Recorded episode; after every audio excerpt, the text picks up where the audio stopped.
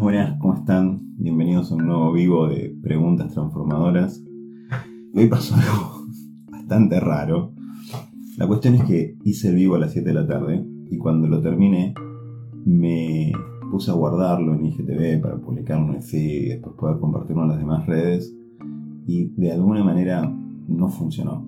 El Instagram decidió que el vivo se perdía y me quedé con las ganas de publicarlo y me pareció re injusto no poder publicarlo. pensé, ¿no? En el momento, Instagram complota contra mí. Tengo que pensar qué puedo hacer para que Instagram no sea tan malo. O tenía otra opción que era irme a cenar con mi familia, ver una peli con mi hijo, escuchar los anuncios del presidente y a la noche más tranquilo volver a, a grabarlo para poder dejarles este material a todos. Así que ese fue el camino que hice porque soy un tipo feliz y después cuando terminemos este video se van a dar cuenta de lo que estoy hablando. Bueno, vuelvo a empezar, no sé si me va a salir igual ni tan inspirado, pero ganas tengo, así que vamos a intentarlo. Estaba queriendo compartir algunas ideas sobre esta pregunta transformadora de cómo hacemos para ser felices en tiempos de pandemia, ¿no? Era así, déjenme que chequeo por las dudas, tengo acá mi compu. ¿Cómo ser felices en tiempos de COVID? Y tengo algunas ideas para compartirles, porque justo la felicidad es un tema que, siempre me interesó mucho y lo vengo estudiando desde hace bastante rato. Y, y hoy a la tarde cuando pensaba en este tema y lo, lo estaba queriendo preparar, una de las cosas que me surgió pensar es que lo opuesto a la felicidad podría ser la tristeza. Y nosotros en nuestra forma de hablar tenemos una particularidad. No solemos decir soy triste. Decimos estoy triste. Y cuando cambiamos el ser triste, que es constitutivo de nuestro ser, es una condición nuestra, por el estoy triste, de lo que nos hacemos cargos es de que la tristeza es circunstancial, es momentánea y tiene que ver con las cosas que nosotros hacemos, pensamos, decimos, con cómo estamos viviendo, pero es algo que está ocurriendo. Y como es algo que está ocurriendo, puede dejar de, estar triste uno simplemente haciendo algo o, si cambia el contexto o, lo que fuera. Y esto ya me dio una cuota de esperanza, ¿no? Porque la tristeza no es existencial nuestra, no es esencial, no es parte de nuestro ser. Es una respuesta que nosotros tenemos emocional a probablemente un medio, una circunstancia, alguna situación que nos, nos es complicada. Otra reflexión que quiero hacer con ustedes tiene que ver con la idea o el concepto de felicidad. Es bastante común que si pensamos en la felicidad, pensemos en la felicidad como algo que podemos alcanzar en el futuro, ¿no? No podemos ser felices ahora, tenemos que ser felices. Voy, a ser feliz. Si me pasa tal cosa, si logro tal viaje, si me enamoro, si, si me gradúo, si me compro mi casa, si las cosas me salen bien, voy a ser feliz. Y esta idea creo que está bastante arraigada. De hecho, si mal no recuerdo, la definición del diccionario de felicidad tiene que ver con algo de eso. Pero yo creo que no es tan así. Yo creo que podemos ser felices ahora. De hecho, en el único momento que tiene ser feliz es en el ahora.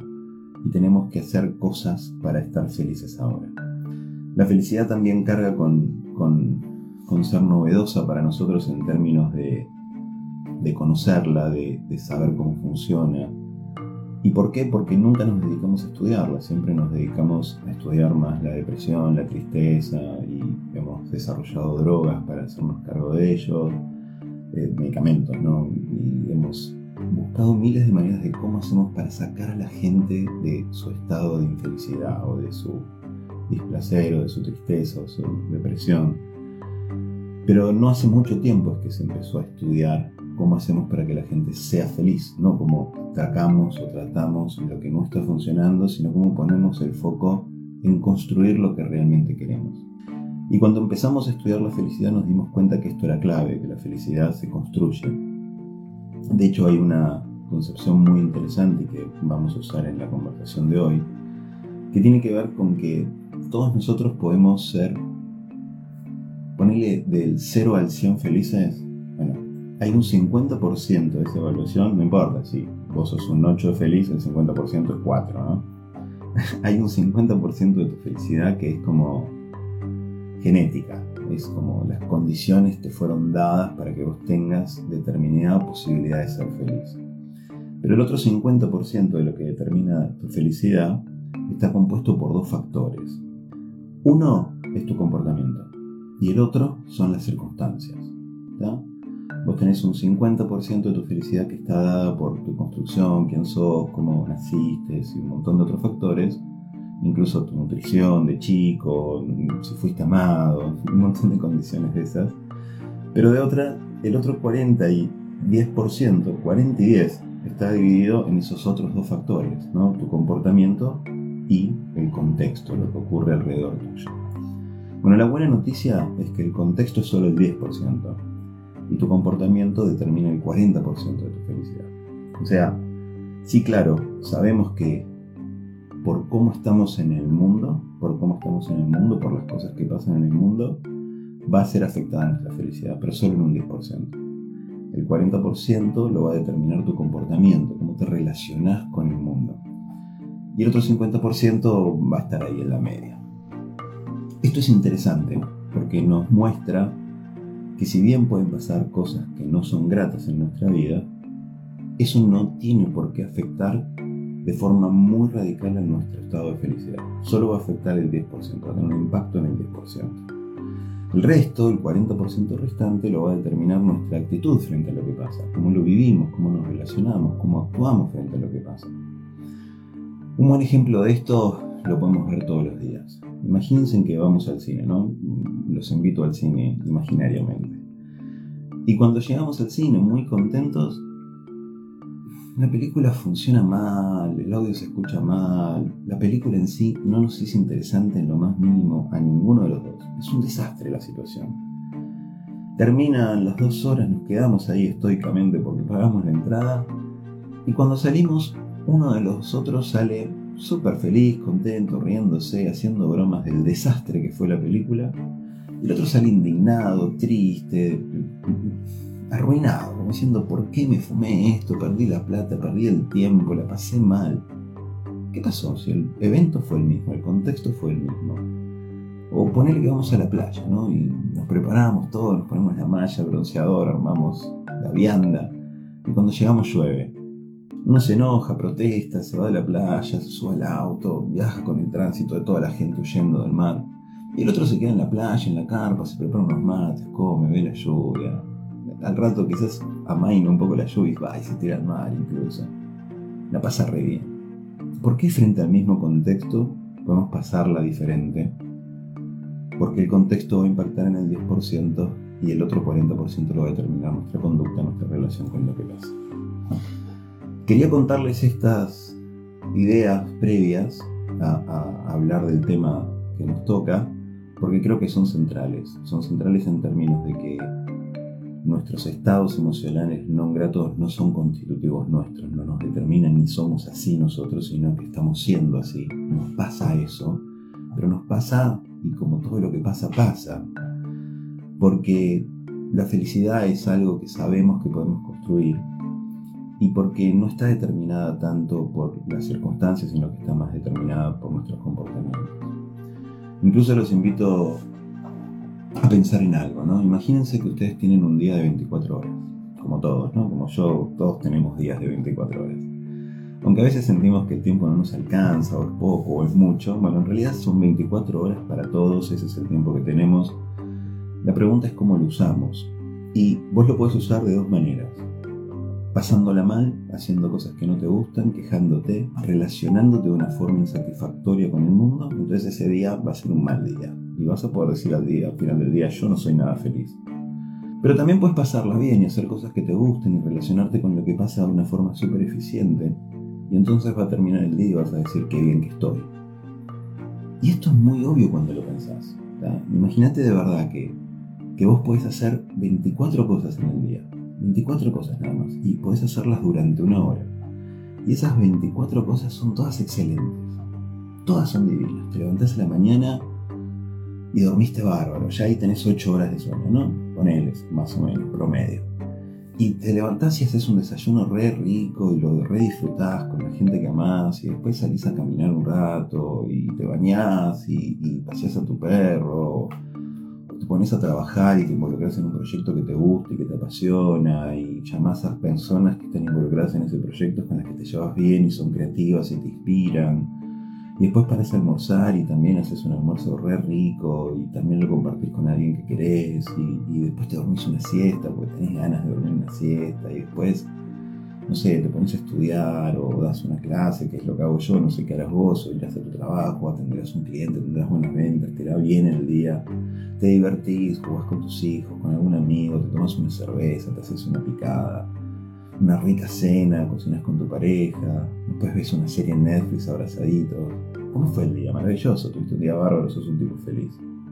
Bueno, ahora imagínate la misma circunstancia, pero con todas situaciones donde no la pases bien en gran parte por tu conducta. Decidís que vas a desayunar parado porque estás con poco tiempo, porque tenés muchos compromisos y lo vivís así muy estresado esos compromisos y entonces no te bañás y salís rápido a tu casa y cuando estás en el viaje te molestas con alguien porque el tránsito es mucho y protestás porque, porque te toca viajar tanto. Y cuando llegas al trabajo no saludás al tarado del, compañero de trabajo que te es incómodo y protestás por las tareas que te tocan y porque tenés muchos pendientes y bla bla.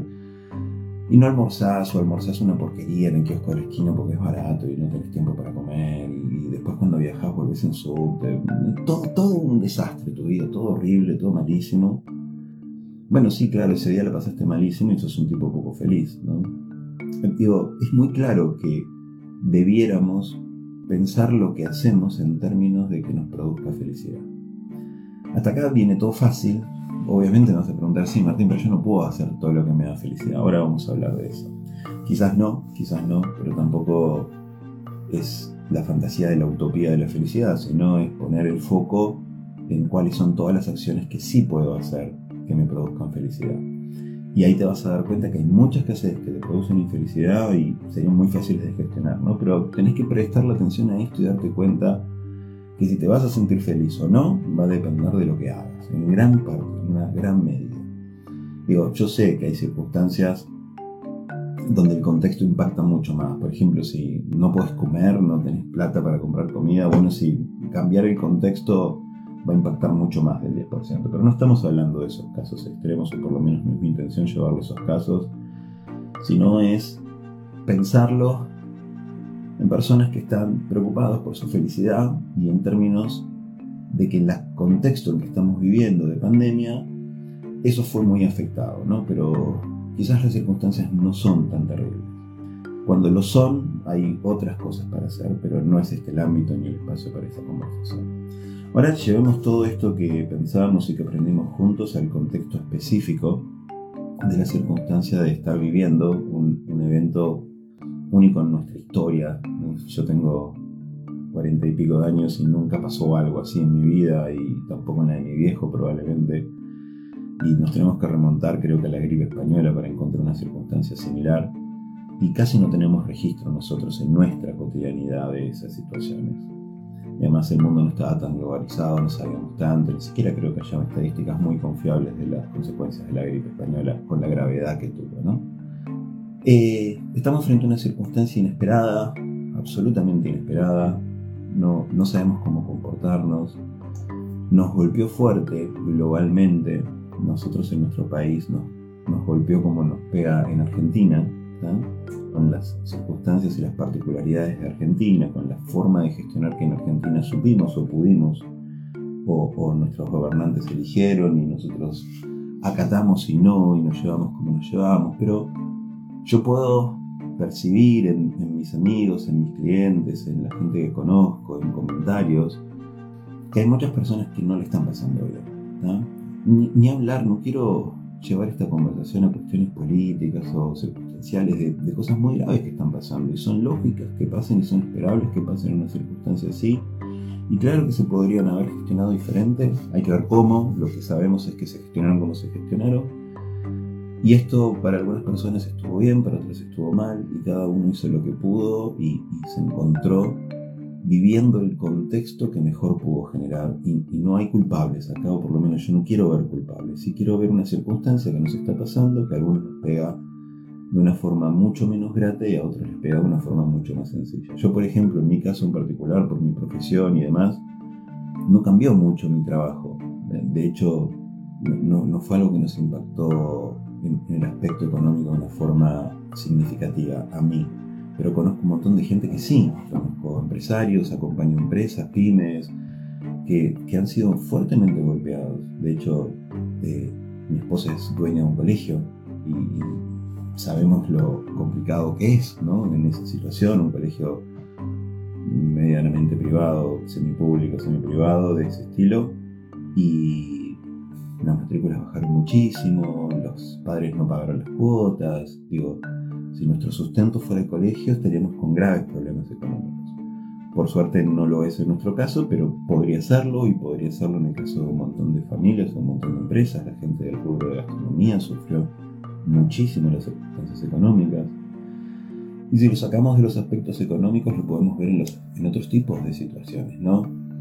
Eh, yo me he encontrado con mucha gente, con muchas circunstancias complejas en encontrarse en una convivencia más permanente con la gente que habitualmente convive. Pero bueno, antes no trabajábamos juntos, estábamos poco tiempo del día y eso era bueno para nosotros porque ahora que estamos todo el día juntos no le estamos pasando bien.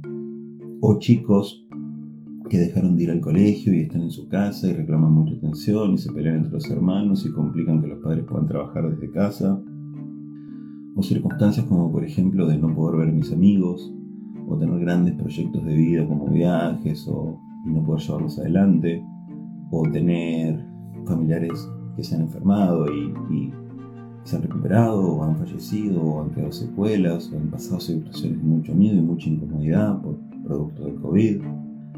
Un montón de circunstancias que cambiaron inevitablemente más allá de nosotros y que nos afectaron y que en algunas circunstancias nos afectaron muy negativamente. Entonces, ¿cómo hago yo para poder ser feliz en medio de una pandemia, en medio del COVID? Bueno, yo no, no sé cómo exactamente vas a hacer vos, pero creo que si tenés presente lo que ya hablamos hasta ahora y tenés muy claro de que es algo que es transitorio y tenés muy claro de que es algo que lo podés transformar con tu comportamiento, ya se abre una luz de esperanza. Y hay una metodología, un, una propuesta que es la que quiero compartir con ustedes, que creo que puede ser la más eficiente, por lo menos es para mí de las más eficientes. E insisto, quizás no aplique en todos los casos o haya circunstancias bastante más extremas donde se necesite otro tipo de, acompañamiento y no alcance con la voluntad de querer sentirme mejor. Pero quedémonos en los ámbitos donde quizás sí, escuchando solo este vivo y, y pudiendo pararte vos en un lugar diferente y hacer algunas cuestiones diferentes, tengas unos resultados muy significativos. Lo que quiero compartirles es una herramienta adaptada de, la creación de Stephen Covey, que tiene que ver con el círculo de preocupación y el círculo de influencia, o al revés, el círculo de influencia y el círculo de preocupación, que es algo que nos va a permitir rápidamente tener una idea de cómo podemos actuar para que el actuar, para que el comportamiento que tenemos resulte más satisfactorio y provoque en nosotros más felicidad, incluso en contextos muy adversos como el, como el COVID. Stephen lo que proponía con, con esta idea del, del, círculo de influencia, del círculo de preocupación, es que te imagines por un segundo vos como el centro del universo, vos sos el punto de partida, ¿no? Y que hay como un, un aro que te rodea ¿sí? alrededor todo tuyo, estás vos parado acá y todo un aro alrededor, ¿no? Como si fuera un, una, un, Pero que ese hula puede estirarse, puede ser muy grande, ¿no? Bueno, ese hula ese borde, ese límite que hay alrededor tuyo, es el primer aro, el primer círculo. Ese círculo, el que está del hula hula hacia vos, es tu círculo de influencia. Todo lo que está más allá del hula hula, más allá de ese borde, un borde difuso, un borde tenue, un borde que a veces se distingue claramente y a veces no. Pero ese borde, todo lo que está más allá, es tu círculo de preocupación. ¿Y qué diferencia hacemos entre el círculo de influencia y círculo de preocupación? Bueno, es una muy sencilla, muy clara. Lo que está dentro de mi círculo de influencia son aquellas cosas que si yo actúo pueden ser modificadas. Por ejemplo, yo puedo ser responsable 100% de esta grabación. Si yo con mi dedo estiro y toco acá, estoy cerquita de un botoncito acá arriba, que es una X, si yo le aprieto esa X se para el video. Si no lo aprieto, sigue. Es decir, yo puedo influenciar directamente con mi acción sobre este video. De hecho, miren, acá hay algo re divertido. Si yo toco este botoncito, miren lo que puede pasar. ahí está. No, todavía no. Ahí. Toco un botoncito y se cambia, se hace magia, se ponen diferentes efectos, diferentes cuestiones. ¿Por qué? Por lo que yo hago. Si toco, cambia. Ahora, si no toco, no cambia. O lo puedo manejar, pero está dentro de lo que yo puedo influir. Incluso lo interesante de esto es que mi influencia no solo tiene que ver con que yo realmente actúe de forma de apretar el botoncito, porque si yo no hago nada, también está dentro de mi influencia. De hecho, sigue grabando y no se paró y ahora no se cambia nada, ni se pone ningún cartelito, ni ninguna lucecita, porque yo no estoy haciendo. O sea, pasa lo que pasa porque yo no hago, y pasa lo que pasa porque yo hago, y pasa lo que pasa porque lo permito. Si yo soy quien puede influenciar el resultado, estoy hablando de algo que pertenece a mi círculo de influencia. Ahora, ¿qué pasa con aquellas cosas que están más allá de mi círculo de influencia? Bueno, son cosas en las cuales yo a priori, por más que haga, no va a pasar nada. ¿Se acuerdan el ejemplo de hoy cuando conté al principio que había querido grabar el vivo y no se había grabado? Bueno, me puedo quejar con Instagram. Yo puedo decir, Instagram, subime el video. No pasa nada, les juro que no pasa nada. No tengo el teléfono de José Instagram para llamarlo y decirle, che, negro, mirá, me haces un favor y, quizás si les escribo un mail y se los mando, ni lo lean, no, sé, o ya se haya perdido el video. Entonces no tiene tanto que ver lo que yo haga con el resultado. Puedo hacer, pero quizás no soy tan eficiente. Y si logro diseñar competencias y acciones que me permitan hacer, bueno, eso pasa a estar dentro de mi círculo de influencia. Si me hago amigo del señor Instagram y lo puedo llamar al teléfono y pedirle que me suba el video, bueno, pasó a estar dentro de mi círculo de influencia. Pero mientras tanto está ahí afuera. El COVID, por ejemplo, está en nuestro círculo de preocupación, afuera de nuestro círculo de influencia. Yo no puedo hacer nada con el COVID, no, sé, quizás alguno de ustedes sí, pero yo la verdad que tampoco tengo el teléfono del COVID para llamarlo y decirle, che, viejo, andate a dormir, no infectes más gente. Ni siquiera soy médico, ni soy investigador, ni puedo producir vacunas. es muy poco lo que puedo hacer con esta situación. Esta situación pasó más allá de mi decisión o de mi acción o de mi influencia. Ocurrió en el mundo y me afecta. Pero no hay nada que yo pueda hacer frente al COVID para atenuarlo, calmarlo. No hay nada. No hay nada con el COVID, pero sí hay algo que yo puedo hacer frente al COVID. Por ejemplo, acá en casa una de las cosas que decidimos fue extremar los cuidados, no salir mucho. Hemos salido, pero en la, en primera cuarentena estuvimos prácticamente 30 días encerrados en nuestra casa. Pudimos hacerlo, pudimos cuidarnos, Después un poco se aflojó, tuvimos algunas burbujas en algún momento, con mi socio nos veíamos, y, pero en realidad, en general, hemos salido muy poco en este año y medio que llevamos de pandemia.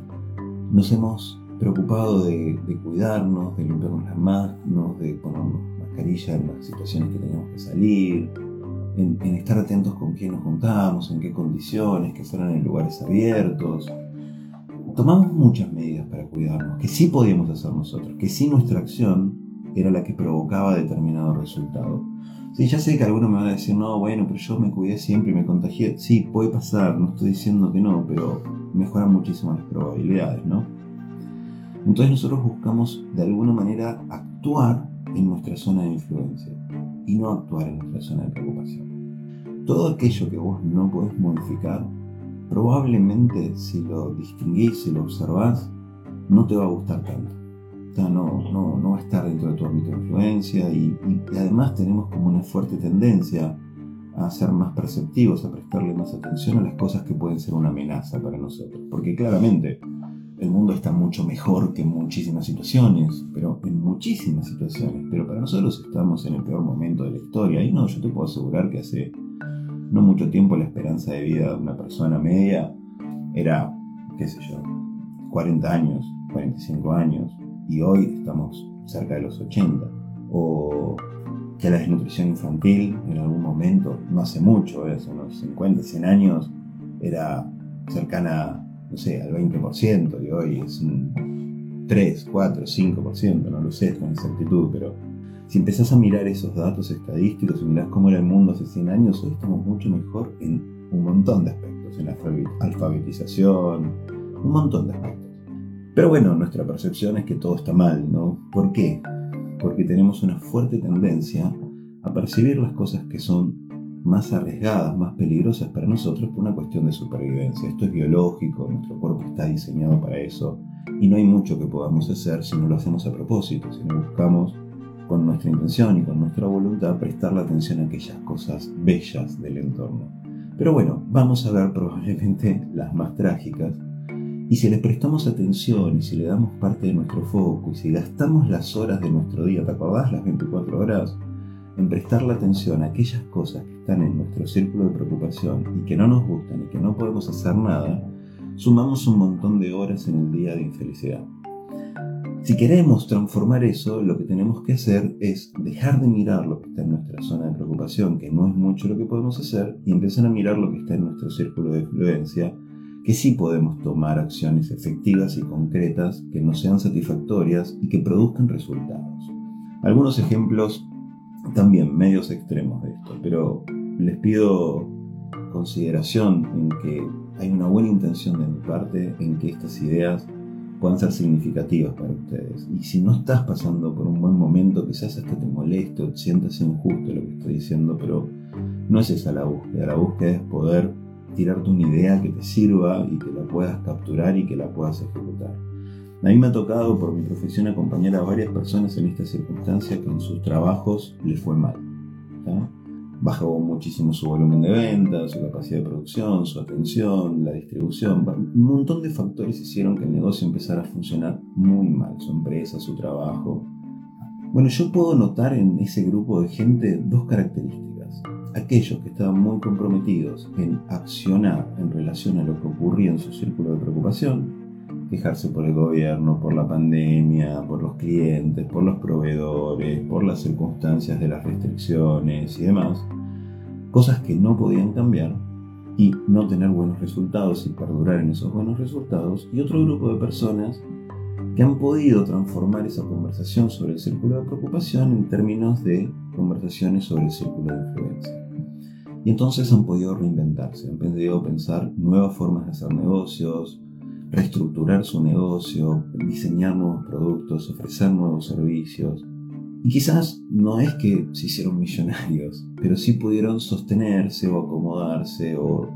Y, yo sé que esto no funciona siempre, pero lo que quiero que distingas es que es muy poco lo que yo puedo hacer si me pregunto, che, ¿qué hago con aquello que está fuera de mi círculo de influencia, aquello que está en mi círculo de preocupación? Porque no puedo hacer nada y le dedico mucho tiempo y energía a hacerme cargo de eso, que solo me provoca frustración y tristeza o me puedo preocupar qué hago con lo que tengo aquí ahora presente, que sí puedo intervenir, que sí puedo afectar, que sí puedo cambiar, que sí puedo modificar. Lo podés llevar a cualquier ámbito. Por ejemplo, si extrañas mucho a un amigo, podés quejarte y preocuparte porque no puedes salir a la calle, porque no podés verlo, porque las condiciones sociales y la pandemia te afectan y entonces estás hace mucho tiempo lejos de las personas que querés. O puedes pensar que sí puedes hacer al respecto y mandarles un mail, llamarlos, hacer una videoconferencia, encontrar la forma de, verte y de, quizás no con distancia, con separamiento, con barbijo, con lo que quieras, pero seguro que hay un montón de cosas que sí podés hacer para sentirte cerca de esa persona, estar presente, estar acompañándolo, quizás hasta en un mal momento, en un buen momento, en alguna alegría. Si vos podés salirte de tu círculo de preocupación y preguntarte qué es lo que realmente puedo hacer, lo vas a ver en cualquier circunstancia. Y si a eso le sumás que esas acciones dentro de tu círculo de preocupación, de, influencia, sean las acciones satisfactorias para vos, ahí va a ser otro juego.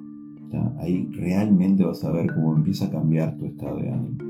Hace poco estaba acompañando a un cliente en sesiones de coaching y empezamos a trabajar en esto, ¿no? Literalmente en esto, en trabajar el foco en el círculo de influencia.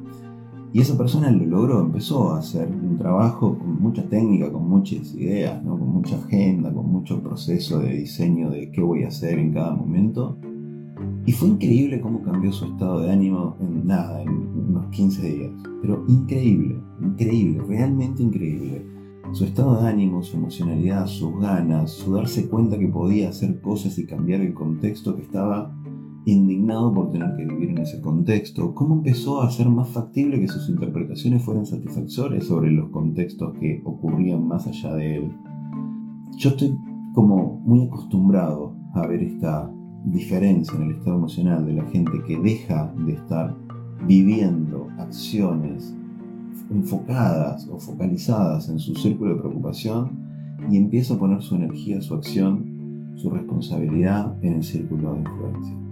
Si puedes hacer eso, te vas a dar cuenta que, los resultados llegan muy rápido. No sé, vos no podés determinar qué noticias pasa en el noticiero, pero sí podés determinar si ver o no el noticiero.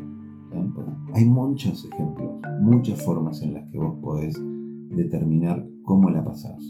Podés incluso en tu familia conversar sobre y empezar a diseñar juntos acciones que estén dentro de su círculo de influencia y que les sean satisfactorios. Entonces seguramente vas a mejorar el ámbito y la relación con tu familia o con tu trabajo, con tu equipo, con quien quieras.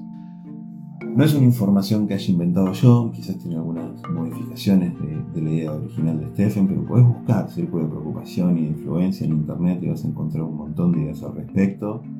Podés ver un montón de, de autores que están trabajando con con el desarrollo, la conceptualización de la felicidad. Tal vez Jalar es uno de ellos y es genial. Yo tuve la posibilidad de hacer un curso con él específico sobre psicología positiva y, y felicidad y, y, fue maravilloso.